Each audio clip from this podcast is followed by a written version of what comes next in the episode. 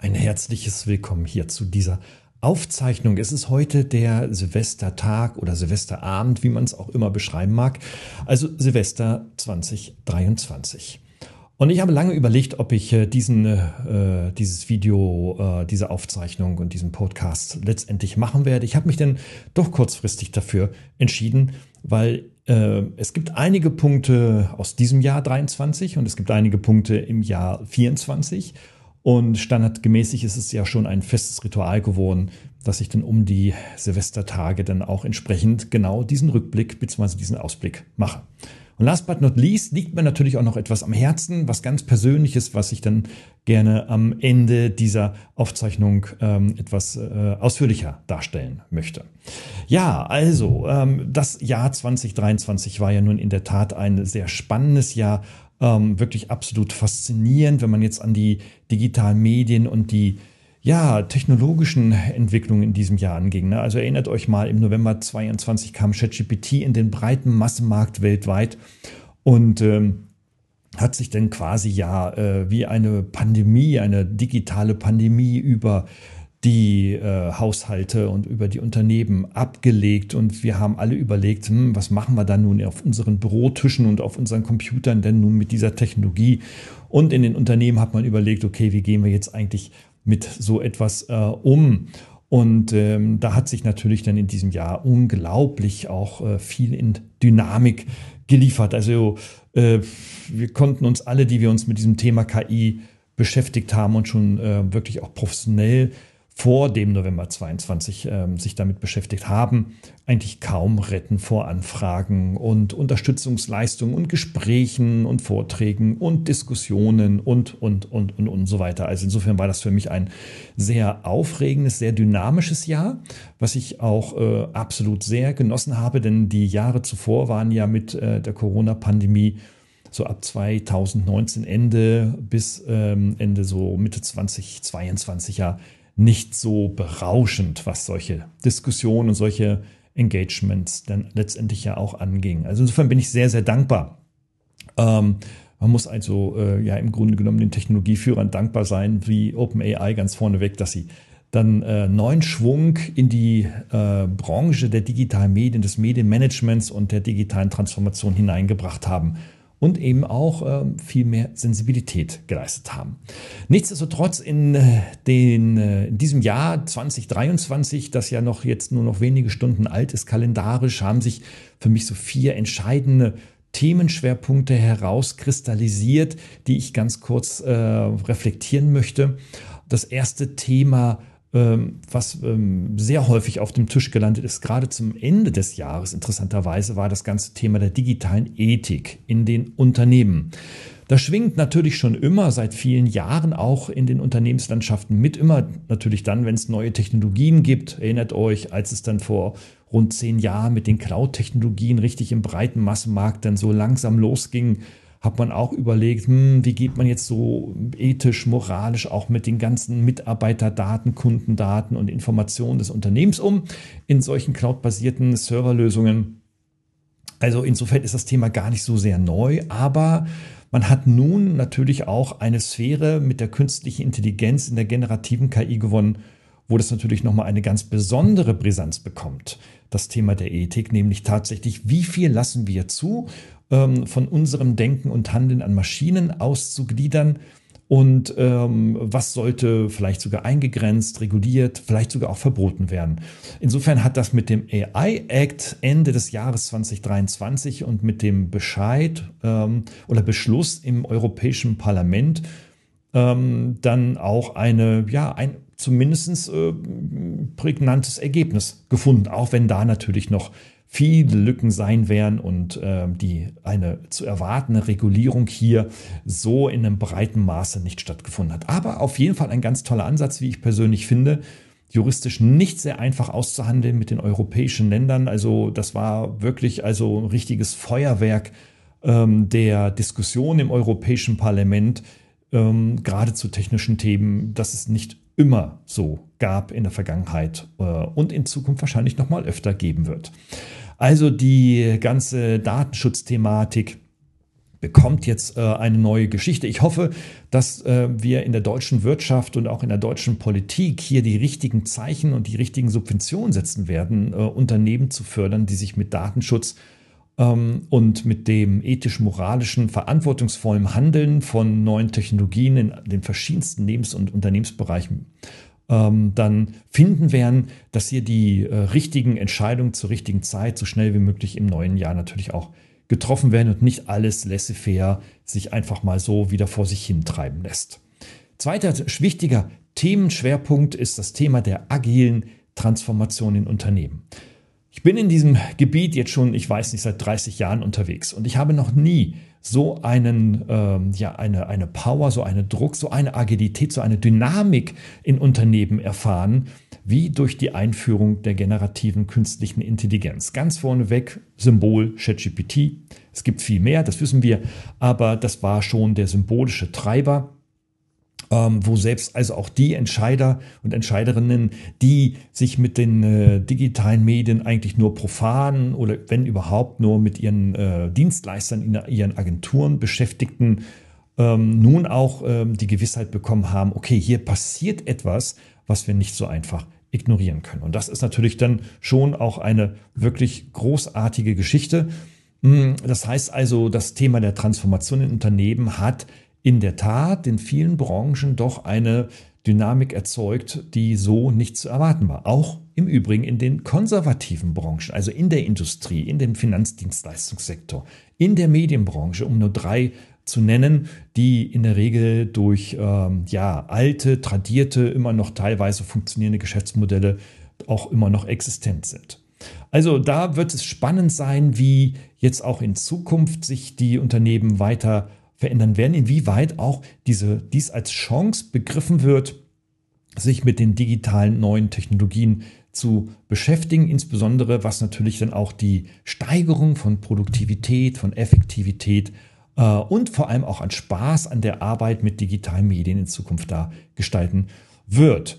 Also ich bin da äh, nach wie vor sehr frohen Mutes. Ich freue mich sehr, dass in diesem Jahr ähm, doch sehr viele Gespräche sich einfach auch aus der, ja, aus der Medienberichterstattung ergeben haben. Ähm, auch in den Vorträgen habe ich eine große Offenheit der neuen Technologien erfahren, wie in der Vergangenheit so eigentlich recht selten. Und insofern, äh, ja, schauen wir mal da in Zukunft, wie das so weitergehen wird. Wie gesagt, ganz am Ende des Videos gibt es da auch noch ein ganz, ganz persönliches Statement zu dieser Thematik. Die Integration, und das ist der The äh, Themenschwerpunkt Nummer drei, die Integration von ähm, neuen Technologien in vorhandene Geschäftsmodelle ist sicherlich ein ganz wichtiger Schlüsselaspekt, mit dem sich die Unternehmen in diesem Jahr beschäftigt haben. Wenn es auch nicht Top A überall in allen Branchen, in jedem Unternehmen, in jeder Unternehmensgröße natürlich auf der Agenda stand, so ist es aber gerade bei den kleinen und mittelständischen Unternehmen zu beobachten, dass hier äh, das Ranking des Einsatzes neuer Technologien also weit, weit hoch auf die Agenda gerutscht ist. Gerade dort, wo man eigentlich mit neuen Technologien nicht so sehr viel macht, ähm, weil sie in der Regel äh, stark äh, E-Business äh, optimiert sind und mit großen, kostenaufwendigen ähm, Business Suites dann letztendlich nur äh, den großen Unternehmen und Konzernen vorbehalten wird, so SAP und Co. sind da ähm, so gemeint.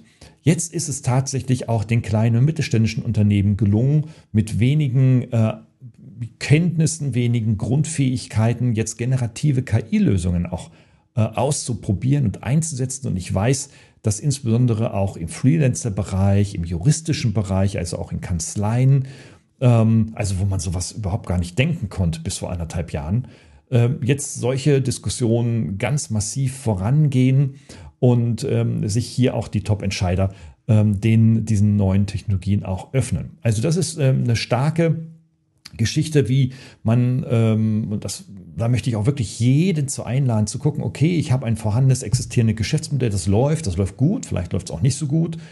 Ähm, das ist unabhängig davon, man sollte sich damit beschäftigen, wie ich nun dieses Geschäftsmodell erweitern kann, enrichen kann sozusagen ähm, oder gegebenenfalls sogar mit neuen Technologien neue Geschäftsmodelle in meiner Branche, in meinem Service, in meinem Dienstleistungsproduktbereich gestalten kann. Da tun wir uns äh, grundsätzlich immer sehr schwer, Warum? Wir sind ein wenig träge geworden mit unseren funktionierenden Geschäftsmodellen, haben ja natürlich auch mit vielen anderen Dingen der Globalisierung, Ökologisierung und, und, und äh, zu tun. Fachkräftemangel im Jahr 2023 ein riesen, riesen Thema geworden, beziehungsweise schon immer gewesen, aber jetzt besonders geworden, weil wir eben auch äh, mit, einem, mit einem Arbeitsangebot zu tun haben, das eben nicht mehr so safe einfach in unsere Company strömen und da auch ein Leben lang bleiben wollen. Also insofern wird das, ähm, ist das eine sehr, sehr spannende Diskussion in diesem Jahr gewesen, ähm, wo ich mit Unternehmen ihre Geschäftsmodelle diskutiert habe. Da hätte ich 20 Jahre anrufen können und sagen, lass uns mal über dein Geschäftsmodell reden.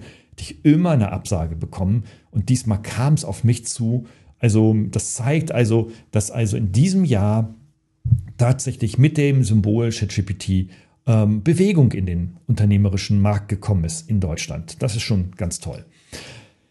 Last but not least, ein vierter Themenschwerpunkt ist ähm, die Bedeutung der Mitarbeitermotivation und auch die Bedeutung von Support, Unterstützungs- und Schulungsmaßnahmen für Mitarbeiter in diesem Jahr besonders wichtig geworden.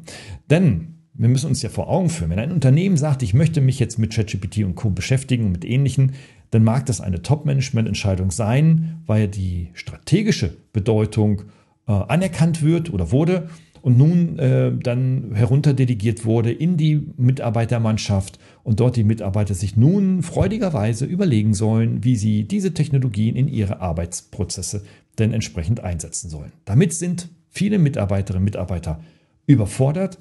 Gerade die, die nicht aus in, in einem technischen Kontext gearbeitet haben oder heute arbeiten oder in Zukunft arbeiten werden, müssen nun mit Technologien agieren, was nicht deren originäre Fähigkeit ist. Auf der anderen Seite wundere ich mich schon seit vielen Jahren natürlich, warum das für viele Mitarbeiter so ein Problem ist. Denn ähm, letztendlich äh, sind neue Technologien kein Phänomen von OpenAI, sondern schon immer gewesen.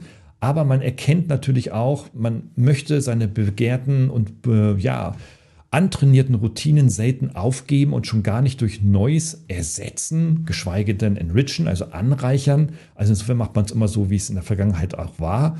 Hm, nun kommt aber Druck von der Geschäftsführung, Druck vom Markt, Druck vor allem vom Wettbewerb, weil wer zuerst neue Technologien einsetzt, kann heute sehr schnell Wettbewerbsvorteile erlangen.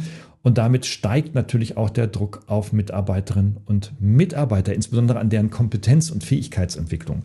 Und ähm, das darf man nicht einfach nur einer zentralen kleinen Personalentwicklung überlassen, sondern das muss ganz hoch auf die Agenda. Also wie nehmen wir dann die Leute letztendlich mit in dieser agilen Transformation, die, die meiner völligsten Überzeugung überhaupt nicht mehr aufzuhalten ist äh, und auch nicht mehr schwarz oder tot geredet werden kann. Die ist jetzt richtig, richtig am Laufen. Wir werden also den Geist, den vier Menschen aus den äh, technischen Flaschen der Entwicklungs- äh, und FE äh, Unternehmen ähm, äh, freigelassen haben. Den werden wir nicht mehr in die Flasche hineinkriegen, zugucken können, zu wachsen und dann irgendwie tief vergraben können.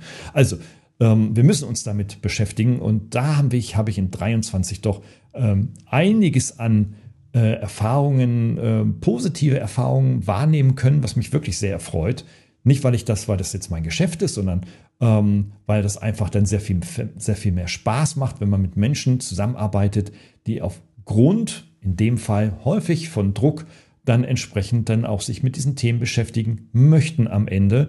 Und vor allem, es macht vor allem sehr viel mehr Spaß, dann die positiven Ergebnisse und positiven Feedbacks in dieser Menschen, von denen man meint, dass sie nur über Druck agieren, dann persönlich dann auch Feedback zu bekommen. Also ganz, ganz toll. Vielen, vielen, vielen Dank an all die jungen und großen und älteren und erwachsenen Menschen, mit denen ich in diesem Jahr 23 zusammenarbeiten durfte. Es war mir wirklich eine riesengroße Freude. Was hat das nun für Herausforderungen ähm, für die Gegenwart jetzt, also für den Jahreswechsel, was wird so in den nächsten zwei, drei, vier, fünf Wochen, Monaten vielleicht sogar tatsächlich passieren? Also letztendlich sehen wir, 23 war das Jahr des technologischen Fortschritts. Das können wir, glaube ich, so abhaken und sind wir auch alle konform. Ähm, das, es war das Jahr, in dem sich Unternehmen über alle Branchen, alle Größen sich mit den Herausforderungen in Bezug auf Datenschutz und Integration von neuen Technologien in ihre Strukturen, bestehenden Strukturen konfrontiert sahen und sich damit beschäftigen. Ähm, aber das ist ja jetzt nur eigentlich der Anfang. Das ist ja so, als ob ich sage, okay, ich möchte jetzt meinen kleinen Spaziergang machen und dann tun mir aber schon nach den ersten 100 Metern die Füße weh, habe aber noch 10 Kilometer vor mir. Ähm, wie halte ich nun dann diesen Run entsprechend dann so durch, ohne eben nicht die ganze Zeit meckern zu können? Wer sich mit dem Thema Datenschutz und äh, die rechtlichen Aspekte gerade jetzt der künstlichen Intelligenz, weil das ist jetzt gerade der mächtigste Treiber, beschäftigen möchte, den verweise ich auf einen Podcast-Channel, den ich ähm, mit Christopher Meil, mein Partner bei der KI Tool Party gemeinsam mache. Wir haben es in diesem Jahr 23 tatsächlich geschafft, unser Ziel von 20 Podcasts zu produzieren, was nicht so einfach ist, weil das muss vorbereitet werden, das muss gemacht werden, das muss dann bearbeitet, geschnitten werden, das muss vermarktet werden müssen, und so weiter. Also muss, das bringt einiges an Arbeit mit sich und wir haben es echt in gescha geschafft, neben unseren Fulltime-Jobs, die wir beide haben, doch diesen Kanal weiter zu entwickeln. Für all die, die sowohl meinen, diesen Profcast hier auf Video und Audio verfolgen ähm, und vielleicht sogar diesen KI Tool Party Podcast hören. Vielen Dank also für die äh, ja unfassbaren Nutzerzahlen, die dieser Podcast in diesem Jahr gebracht hat. Wirklich von 0 auf 100 in eine äh, wirklich exorbitante Nutzergegend. Äh, also vielen, vielen, vielen Dank. Wer den noch nicht kennt, den KI News Talk, so heißt er bei Apple Podcast oder bei Spotify den verlinke ich das gerne in den Show Notes. Aber vor allem den Podcast mit unserem Rechtsanwalt Dr. Carsten Ulbricht, mit dem wir eben genau diese technischen, juristischen Themen diskutiert haben. Wie ich finde, einer unserer besten Ausgaben in diesem Jahr 2023. Interessanterweise eben zum Ende des Jahres, erst im Dezember erst erschienen. Also ähm, schaut euch darauf ein, geht auf die Podcast hier, äh, auf die Showcast, äh, Show, auf die Show Notes, denn diese Ausgabe hier äh, und vergesst nicht, diesen Podcast der KI Tool Party zu abonnieren. Den werden wir in 2024 genauso weiter äh, entwickeln. Ja, was wird das äh, jetzt über die Wochen und Monate in 2024 dann letztendlich alles bringen? Wo sind so die Themen, mit denen wir uns da beschäftigen werden? Ich habe da im Grunde genommen so drei Perspektiven. Die erste Perspektive ist, dass ich auf äh, eine weitere Verbreitung gerade von KI-Technologien in kleinen und mittleren Unternehmen ähm, dass ich das erwarte. Ich erwarte also hier wirklich eine nicht nur breite Entwicklung über die Bran verschiedenen Branchen des KMU-Bereiches weg, sondern auch in der Tiefe der jeweiligen Branche. Wir werden also gerade da, wo man sehr schnell, sehr agil Ergebnisse bearbeiten kann, und das ist in der Regel bei kleinen und mittleren Unternehmen eher der Fall als in großen Tankern von Konzernen, werde ich hier, werde ich hier also auf jeden Fall eine Vertiefung vertiefte Bearbeitung und Integration in vorhandene Prozesse und Geschäftsmodelle erwarten. Ähm, der KMU-Sektor, dem bleibt nichts anderes übrig, als sich dem zu widmen. Und ähm, da wird es in 2024 sicherlich äh, einen Bereich geben, ähm, wo man jetzt keinen Aktionismus machen muss, aber wo man auch nicht das nächste Jahr abwarten sollte, äh, um zu erwarten, was machen die Unternehmen in 24 in meinem Wettbewerb und dann steige ich vielleicht 25 ein, dann wird es hundertprozentig zu spät sein.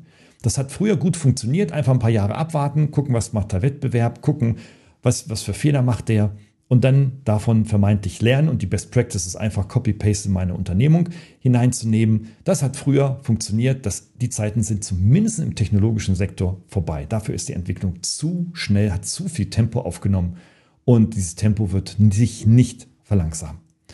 Zweiter Bereich wird sein, ähm, dass sich die Diskussion über Anwendungsfelder, insbesondere im KMU-Bereich, weiter äh, ausdehnen wird die häufigste Frage in den Veranstaltungen, an denen ich mitwirken durfte, war tatsächlich sowohl äh, während des Vortrages oder während der Diskussion, vor allem am Ende in den bilateralen, ähm, informellen Gesprächen dann mit den Zuhörerinnen und Zuhörern, wo sind denn so die Anwendungsfelder? Herr Lemke, erzählen uns doch mal, ich bin in einem Finanzdienstleistensektor hier, Verkauf, Versicherung und so weiter. Wo kann ich das denn jetzt bei mir konkret einsetzen? Ja, die Antwort ist nicht so einfach, ähm, weil die Anwendungsfelder sehr breit sind und in vielen Anwendungsfeldern klassischer, also originärer betrieblicher Prozesse es noch relativ wenig Erfahrung gibt im KI-Einsatz. Aber wo es auf jeden Fall total durchkracht, ist im Marketing, Vertrieb, Sales ähm, gesamte E-Commerce-Bereich, da wird es auf jeden Fall äh, weiter Fahrt aufnehmen und da werden auch die meisten Office Suites sich darauf fokussieren, dann im äh, großen, komplexen Marketingumfeld weiter hier zu professionalisieren. Das kann man auf jeden Fall schon mal konstatieren. Ähm, was ist das dritte Feld, was ich im nächsten Jahr sehe? Es wird ähm, eine zunehmende und vertiefende Diskussion über die Bedeutung von neuen Technologien in der strategischen Planung und in der Organisationsentwicklung für die digitale Transformation geben. Das ist jetzt so ein langer, langer Satz. Was bedeutet das in einfachen Worten? Also Unternehmen, die sich bereits in einer digitalen Transformation befinden oder die sich da langsam weiter hinein bewegen, werden das Thema KI eben nicht nur als instrumentelle Lösung einer Software, die ein ganz bestimmtes Arbeitsproblem löst, betrachten können, sondern es wird in der Tat ein Organisationsentwicklungsthema sein, das eben nicht nur einen Mitarbeiter mit einer bestimmten Aufgabe irgendwie supporten soll, sondern es wird darum gehen, wie man diese neuen Technologien strategisch in die Organisation implementiert, sodass eben nicht nur einzelne Aufgaben davon profitieren können, die man, wenn man sie messen würde, im Grunde genommen keinen signifikanten Produktivitätszuwachs erbrächten, sondern wie man damit tatsächlich vielleicht sogar tatsächlich in die Geschäftsmodelle hineingehen kann, um zu überlegen, wie können wir unsere Support-Dienstleistung dann weiterhin optimieren. Also das sind so meine drei Perspektiven. Das wird 2024 tierisch Fahrt aufnehmen, zumindest in meinem Arbeitsumfeld ob das die McKinseys, die Deloitte ähm, und die äh, Unternehmensberatungen weltweit alle genauso sehen. Dafür gibt's, sollen sie ihre eigenen Studien machen. Aber was mein Arbeitsumfeld angeht, werden das die wichtigen Themen sein. Ähm, darüber hinaus wird es äh, bei dem Bereich der ähm, Organisationsentwicklung, der digitalen Transformation unter Technologieeinsatz fünf Schwerpunktthemen geben, die sich im Operativen vor allem herunterbrechen lassen. Das erste wird das Thema ethischer KI-Systeme sein. Ich erwarte, dass im nächsten Jahr ähm, die führenden KI-Anbieter DSGVO, äh, also europäische DSGVO-konforme Lösungen anbieten. Man kann das wunderbar beispielsweise beobachten von der Telekom. Die Telekom hat einen Deal mit dem ähm, Videodienstleister Zoom äh, ein bekanntermaßen US-amerikanisches Unternehmen unternommen. Zoom verkauft seine Dienstleistungen auf deutschen Telekom-Servern. Damit ist diese Anwendung DSGVO-konform gewesen. Und die Telekom haut nochmal 5 Euro ähm, auf den Monatsbeitrag drauf, verdient letztendlich damit, dass sie ihre eigenen Server-Hardware-Leistungen an US-amerikanische und andere äh, Dienstleister, Software-Dienstleister entsprechend vermieten. Ähm, und damit ähm, werden viele Lösungen auf einmal attraktiv für den unternehmerischen, für den Copyright-Bereich von deutschen Unternehmen oder europäischen Unternehmen, weil sie eben hier dann auch im, den deutschen Datenschutz gewährleistet sehen, weil dafür haftet dann die Telekom und eben nicht mehr der Zoom. Also das ist ein sehr, sehr schönes Beispiel. Das wird im nächsten Jahr auf jeden Fall weiter ähm, Fahrt aufnehmen. Also die Einbindung aus, einer aus einem ethisch-moralischen Druck heraus und gesetzlichen Druck heraus, KI-Systeme und digitale Systeme dann in das europäische Konstrukt der Unternehmen dann entsprechend hineinzubringen. Ich erwarte demzufolge auch das Live-Going des AI-Acts, also der europäischen Regulierung von KI-Systemen, ähm, womit dann ja mit ähm, ähm, Live-Schaltung des Gesetzes in Europa dann ja nochmal zwei Jahre für Unternehmen und Nutzer Zeit bleibt, um das dann operativ individuell umzusetzen. Aber das wird auf jeden Fall passieren. Ich erwarte einen weiteren Schwerpunkt des Wachsens von digitaler Souveränität wird zunehmend wichtig werden. Das umfasst letztendlich die Kontrolle der digitalen Ressourcen und Daten sowie die Fähigkeit, auch unabhängig von digitalen Strategien, dann für klein- und mittelständische Unternehmen gangbare, finanzierbare Lösungen zu erarbeiten. Das geht nur, wenn ich mich unabhängig von großen Big Playern mache ähm, und meine eigenen individuellen äh, technischen Lösungen mache. Mm, das ist tatsächlich mit KI-Tools und KI-Lösungen heute so, so, so, vielfältig und so möglich wie noch nie in der, in, äh, in der Vergangenheit. Man kann also mit relativ wenig Aufwand Beispiel dann seinen eigenen KI-Chatbot beispielsweise aufsetzen, das Ganze sogar nach deutschem Datenschutzgesetzen ähm, und kann damit dann schon sehr, sehr schnell mit einfachem Aufwand quasi Support- und Serviceleistungen dann ähm, kommunizieren und damit natürlich seine Kunden stärker binden und neue Kunden schneller gewinnen. Also das wird etwas sein, aber dafür müssen Unternehmen die Bereitschaft haben, diese digitale Souveränität auch äh, zuzulassen und voranzutreiben und natürlich dann auch mit dem einen oder anderen kleineren Investen auch dann in die Realität zu überführen. Ich erwarte einen dritten Schwerpunkt, den viele vielleicht noch gar nicht so richtig auf dem Schirm haben, nämlich das Thema der Mixed Reality, also die Integration von verschiedenen digitalen Realitäten mit analogen Realitäten.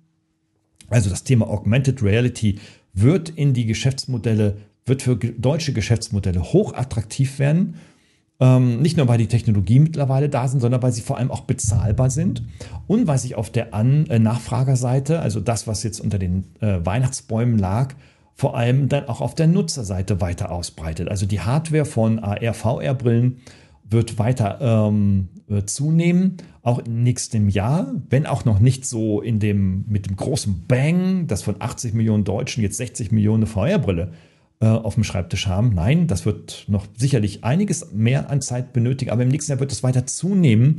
Es wird also darum gehen, wie man diese neuen Technologien in verbesserte Kundenerlebnisse und Marketingstrategien einbinden kann und wie man das letztendlich auch nutzen kann.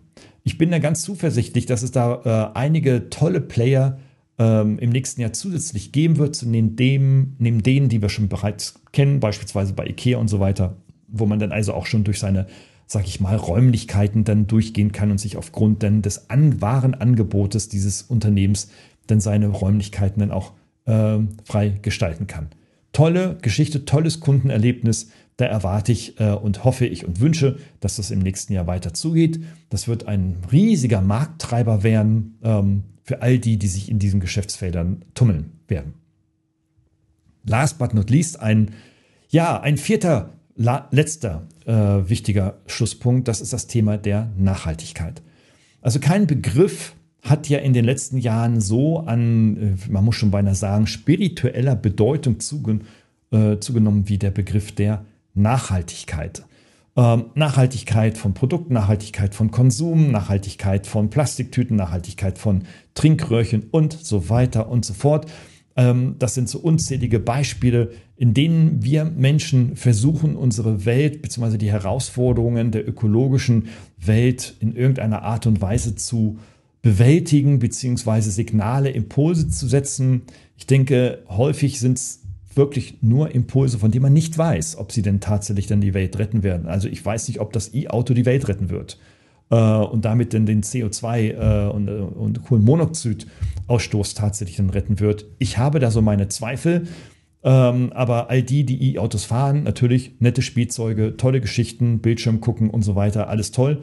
Ähm, aber ob dann wirklich denn das als ein Beispiel neben anderen Beispielen diese Nachhaltigkeit in unserer äh, Ökonomie dann tatsächlich so Eingang finden wird, um, damit sie dann in eine breite Masse in 2024 erreichen wird, habe ich meine meine äh, echten Zweifel. Aber ja, Impulse sind schon notwendig. Ich sehe nämlich vor allem die Impulse auch in der Digitalwirtschaft. Also die Nachhaltigkeit in der Digitalwirtschaft wird weiterhin ein sehr wichtiges Thema sein, nämlich brauchen wir wirklich noch mehr, noch mehr KI für alle und jeden, weil letztendlich sind, brauchen wir ja Serverlandschaften und Serverparks, die ja dann diese Software und diese Daten vor allem auch verarbeiten. Ähm, das heißt also, die, die große Rechenzentren entwickeln oder planen, haben das schon auf dem Schirm, sowohl Apple als auch Amazon ähm, sind da schon wirklich federführend, was äh, die Nachhaltigkeit und den Betrieb ihrer Serverparks und Serverlandschaften denn angeht. Da geht vieles aus ähm, äh, regenerativen Energiequellen mittlerweile. Also das ist schon ganz toll, aber das werden wir auch im kleineren Bereich dann erleben müssen, wie insbesondere Unternehmen dann solche nachhaltigen Praktiken in ihre digitale Transformation mit einbeziehen, um sowohl ökologisch als auch wirtschaftlich verantwortungsvoll zu agieren. Ähm, also es darf eben nicht nur eben eine Etikette drauf sein, so nach dem Motto äh, Greenwashing mit dem Begriff der Nachhaltigkeit. Wir sind jetzt Nachhaltigkeit des Nachhaltigkeitsunternehmen in der Energiewirtschaft und ähm, ähm, äh, bauen trotzdem, äh, buddeln immer noch große Löcher nach irgendwelchen Geschichten, die nicht in irgendeiner Art und Weise wieder behandelt werden. Oh, oh, jetzt bin ich aber auf dem Thema gelandet. Also da habe ich jetzt nicht so die Ahnung von, aber ähm, es geht auf jeden Fall darum, wie kann ich letztendlich verantwortungsvoll digitale Technologien in meiner Organisation einsetzen. Das geht nicht nur für die Verantwortung zu Mitarbeitern, es geht auch für die Verantwortung des als soziales System in unserer Gesellschaft. Großes, großes, großes Thema. Wenn es auch nicht mein Leidenschaftsthema ist, obwohl ich da auch in dem Umfeld auch promoviert habe, aber es ist ein extrem wichtiges Thema, das im nächsten Jahr weiter, also nicht abklingen, sondern weiter zunehmen wird.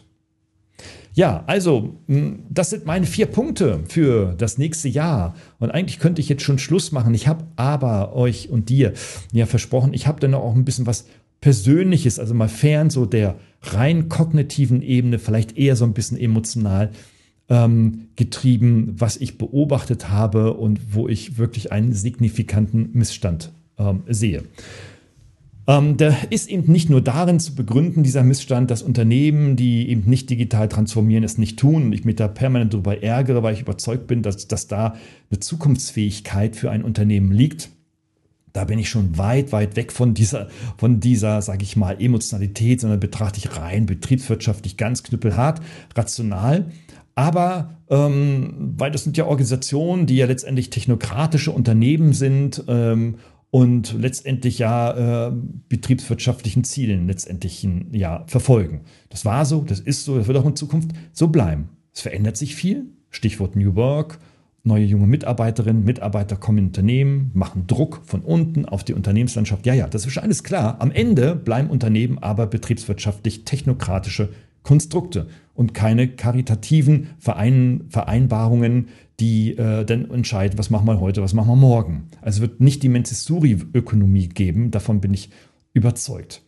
Meine Arbeit berührt aber viele andere Aspekte, wie sich beispielsweise digitale Medien und Bildung mit der persönlichen und beruflichen Entwicklung in verschiedenen Umgebungen überschneiden.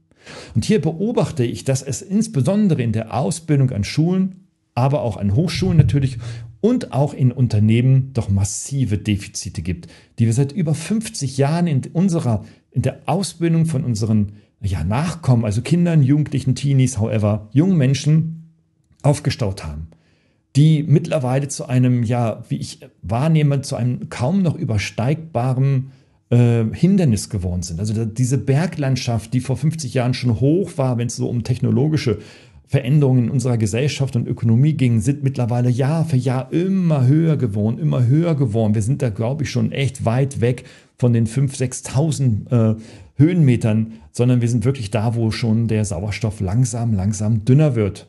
Ich glaube, das beginnt schon bei 4.000 oder 4.500, glaube ich. Ja, okay, die Bergsteiger, die Wanderer werden das sicherlich besser wissen und können mich da mit Sicherheit dann richtig äh, äh, korrigieren.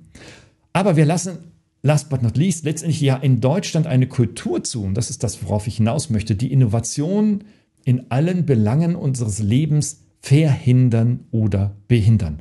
Und Schuld ist dabei eben nicht irgendwie ein Dritter, also eine lahme Politik oder, oder eine innovationsfeindliche Unternehmenspolitik oder innovationsfeindliche Unternehmen gar. Oder vielleicht sogar Dritte aus dem Ausland, die irgendwie versuchen, dann Einfluss auf die eigene Ökonomie und den Wohlstand zu nehmen. Nein, Schuld ist nicht die OECD und auch nicht die PISA-Studie und sonst irgendjemand Drittes. Schuld sind wir alle, die wir in diesem Land leben. In den unzähligen Projekten und Gesprächen auf Kongressen und Vorträgen und Diskussionsrunden weit über das Land verstreut, auch in diesem Jahr 2023 habe ich, nehme ich eine Manifestierung unserer Bequemlichkeitskultur wahr. Es geht uns allen materiell super gut, das ist klasse. Ähm, das haben wir irgendwie auch schon irgendwie ganz gut gemacht, glaube ich, so aus dem Gefühl heraus, auch wenn mein ein, also individueller Beitrag da eigentlich vielleicht eher gering sein mag. Aber in der Summe hat doch ähm, das Konstrukt aus Gesellschaftsentwicklung, ökonomischer Entwicklung, politischer Entwicklung in den letzten 50 Jahren waren einige richtige Impulse, die letztendlich ja auch zu diesem Wohlstand geführt, ge, geführt haben. Auf der anderen Seite muss man, darf man nicht ähm, ausblenden, dass der Wohlstand der einen auch immer ein minderer Wohlstand von anderen ist. Aber es ist eine andere Diskussion. Am Ende geht es uns hier in Deutschland heute, Stand 2023, am Ende dieses Jahres, doch eigentlich fantastisch. Und es gibt sicherlich eine Handvoll von Millionen, denen es nicht so fantastisch geht. Nichtsdestotrotz ähm, geht es denen jetzt auch nicht so grottenschlecht, wenn man das jetzt in anderen, sage ich mal, ärmeren kulturellen äh, Ländern äh, vergleichen mag. Ähm, es könnte ihnen besser gehen und ich glaube, äh, es tut gut daran, da auch weiter zu arbeiten, auch insbesondere in unserer Bildungspolitik, sie noch transparenter und durchlässiger zu machen, dass halt auch die, die aus einem nicht starken materiellen, sozialen Umfeld kommen, Zugang zu mir als Prof haben, Zugang an unsere Hochschule haben, um hier sich auszuprobieren und sich zu entwickeln und hier vielleicht sogar die Chance ihres Berufslebens entdecken können, mit der sie dann richtig Vollgas geben. Und wenn es nicht für alle ist, dann reicht es doch auch, wenn es für 10% dieser Menschen ist und der andere es vielleicht andere Wege dann findet für sich. Aber ähm, so ging es mir auch und ich bin sehr, sehr dankbar, dass es so war. Darum kann es gar nicht anders so für mich persönlich aussehen, als es, dass es in diese Richtung gehen kann. Aber trotzdem, wir leben.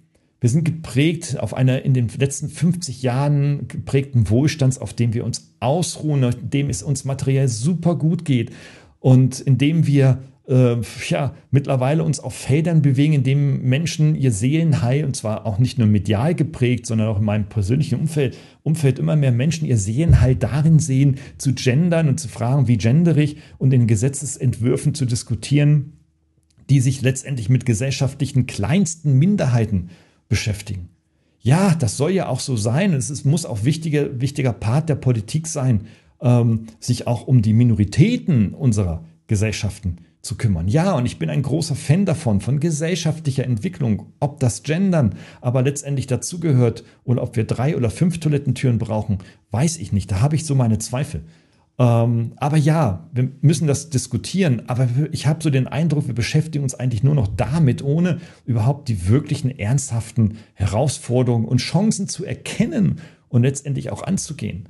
Und das möchte ich das ist meine Position. Ich sage nicht, das eine ist schlecht, das andere ist gut. Ich sage nur, wir beschäftigen uns und, allokieren unsere Ressourcen äh, in vielen Bereichen, wo sie vielleicht äh, mit viel Aufwand, aber letztendlich auch zu einem äh, ja, kleinen, geringen Ergebnis für unsere ähm, persönliche, vielleicht für unsere gesellschaftliche und ökonomische Entwicklung letztendlich mit sich bringen. Also wir haben in unserem Land meiner Überzeugung nach Probleme, die eine Minorität von Politikern einfach nicht mehr imstande ist zu lösen. Also im Vergleich haben wir ja weniger Politiker als, äh, äh, als Bürger in unserem Land. Darum sind Politiker eine Minorität für mich.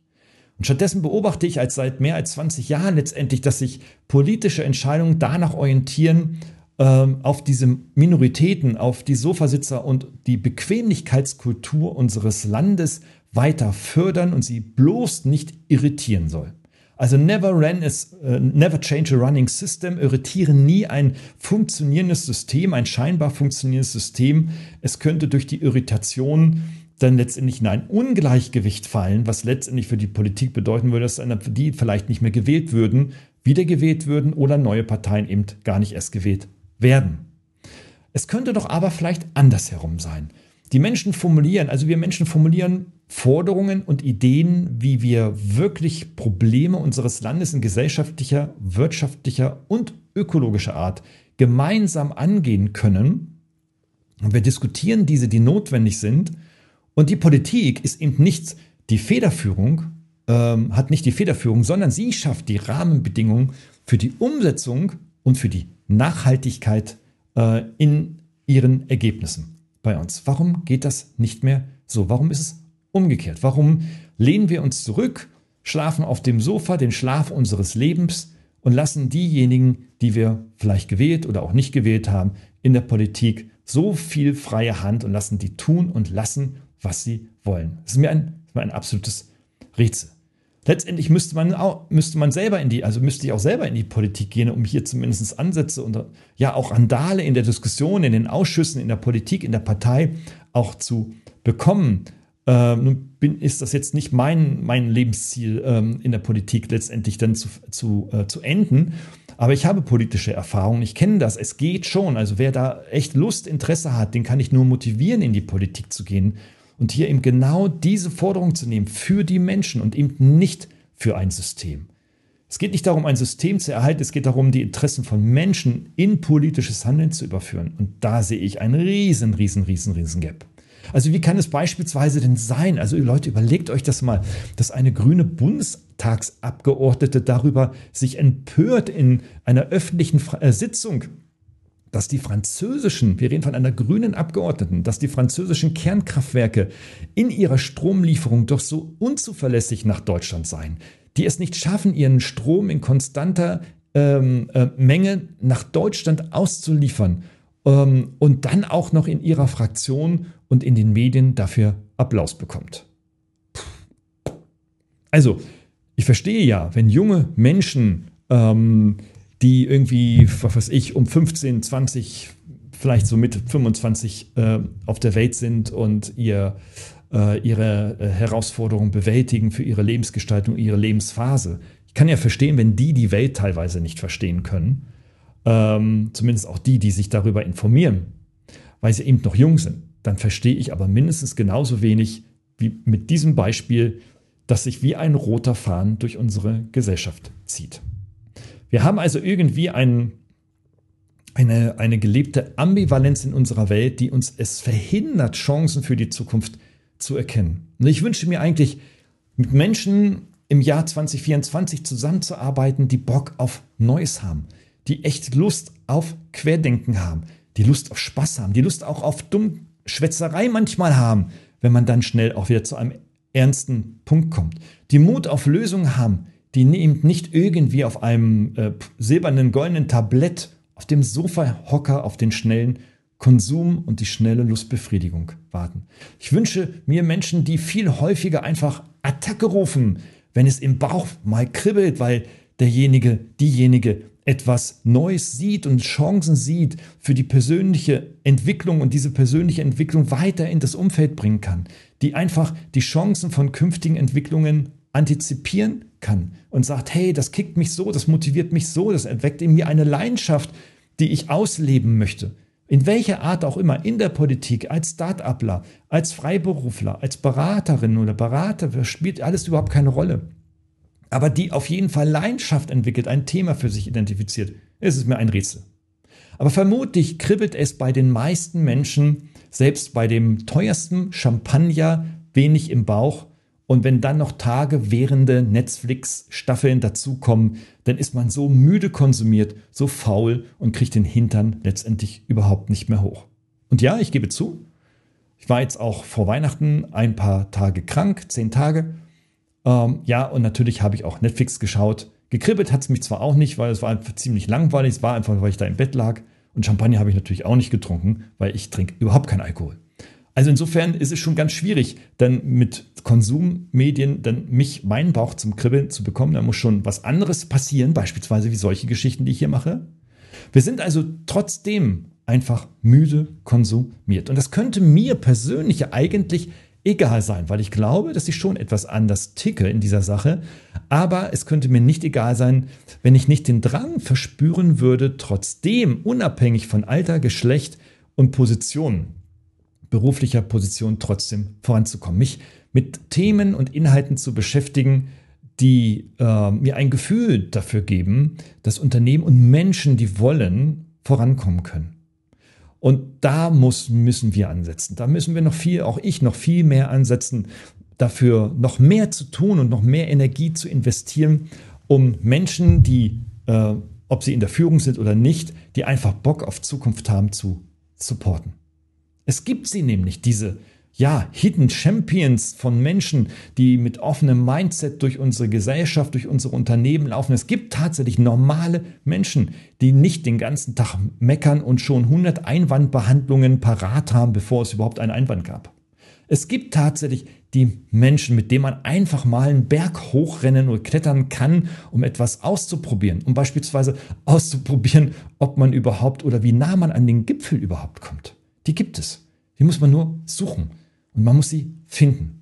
Und vielleicht gibt es die in den Unternehmen, vielleicht gibt es die in deinem Unternehmen, vielleicht gibt es die in deinem Lebensumfeld, in deinem Arbeitsumfeld. Ich für mich habe entschieden, mit diesen Menschen, diese Menschen zu suchen und mit diesen Menschen zusammenzuarbeiten. Und da habe ich in 23 die Erfahrung gemacht, ja, ich habe wieder neue Menschen gefunden und habe aber auch vor allem andere Menschen nicht mehr gefunden, die, äh, mit denen man eben nicht so einen Berg hochklettern kann. Hm, Das ist jetzt nicht sehr demokratisch. Man könnte jetzt so denken, naja, der kann sich das vielleicht leisten. Nee, ich kann mir das genauso wenig leisten wie jeder andere auch. Aber es ist für mich eine ganz persönliche Entscheidung, das zu tun und mir Leute zu suchen, die Spaß haben, die motiviert sind, die Bock auf Leidenschaft haben. Und alle die und, und an alle, die ähm, äh, dem, dem es in unserem Land meines Erachtens daran, daran fehlt, Jahr für Jahr, sollten vielleicht mal überlegen, ob sie vielleicht nicht doch irgendwo noch Spaß haben können an Themen, indem sie sich mit Neuem beschäftigen. Ja, und weil ich mir das anders wünsche, was nicht heißen soll, dass das natürlich das Gottes letzte Wahrheit ist, nur meine ganz persönliche Wahrheit liegt es mir hier ganz persönlich am Herzen, das in so einem Jahresübergang mit der Reflexion, was war gestern und mit dem, was wird vorne ähm, im nächsten Jahr 2024 sein, zu betonen und zu reflektieren.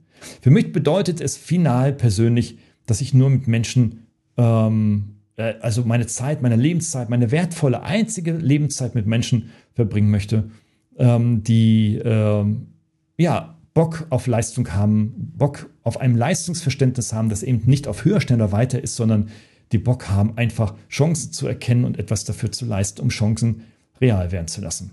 Vielleicht bin ich ein wenig zu idealistisch, aber ich gebe diese Perspektive never ever auf. Und mit dieser Perspektive möchte ich nun dich und euch entlasten, im wahrsten Sinne des Wortes ein ganz tolles neues Jahr zu wünschen. Ein Jahr, mit dem man vielleicht den einen oder anderen Juwel äh, etwas Gemeinsames tut oder vielleicht sogar einen neuen Juwel findet, mit dem man etwas, das etwas ganz Besonderes mit sich bringt, das etwas ganz Herausragendes vielleicht tut, das vielleicht ja ähnlich wie ein seltener, kostbarer Edelstein sieht. Und solche Edelsteine kann man mit viel Geld kaufen. Äh, ja, wie langweilig, ja. Äh, man kann sie aber finden. Man kann sie finden, indem man sie sucht. Ich wünsche allen für das nächste Jahr, dass sie mehr Leuchtfeuer als Führungslicht und Inspirationsquelle finden.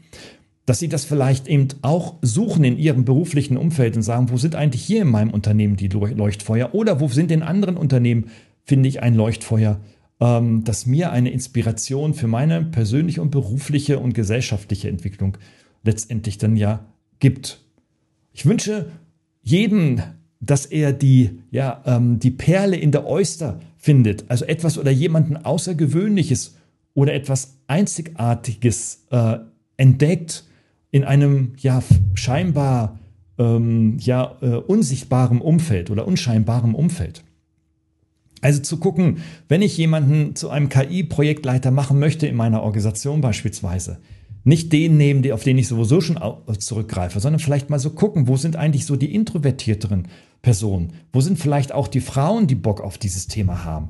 Wo sind vielleicht einfach auch andere Personen, die sich an ihrem Job vielleicht tagtäglich langweilen, von denen ich das aber nicht weiß? Wie kann ich also Menschen tatsächlich als Perle identifizieren in solchen ja, Umfeldern. Also ich muss mich mit meinen Umfeldern wieder beschäftigen, um solche Perlen zu identifizieren und nicht einfach auf dem Sofa sitzen bleiben und sagen, wieso, ah, ist es so, wie es läuft, dann läuft ja alles. Und wer, das, wer nicht mitlaufen will, der soll dann einfach mal so gehen. Was für eine Ressourcenverschwendung.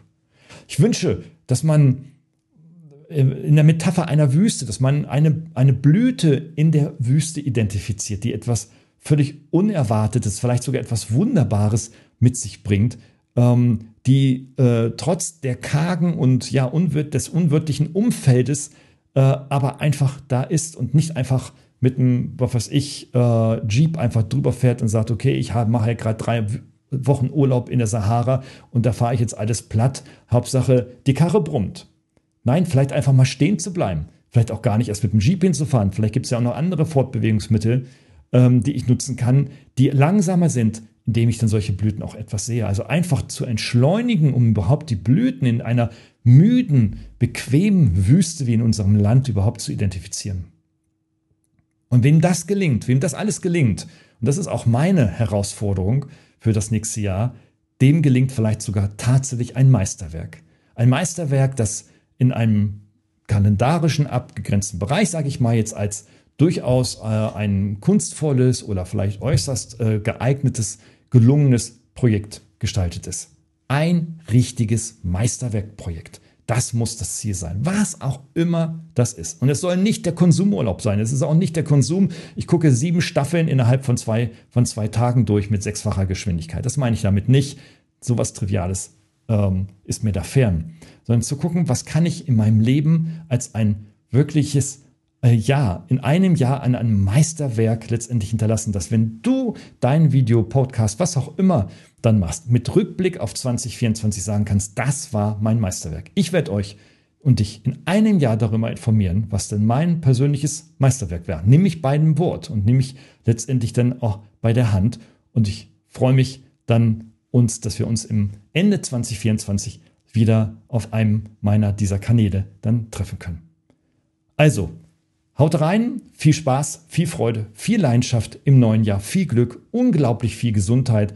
Ohne die geht gar nichts. Tolles, inspirierendes privates Umfeld, viel Erfolg in den Job-Herausforderungen, die du dir vornimmst.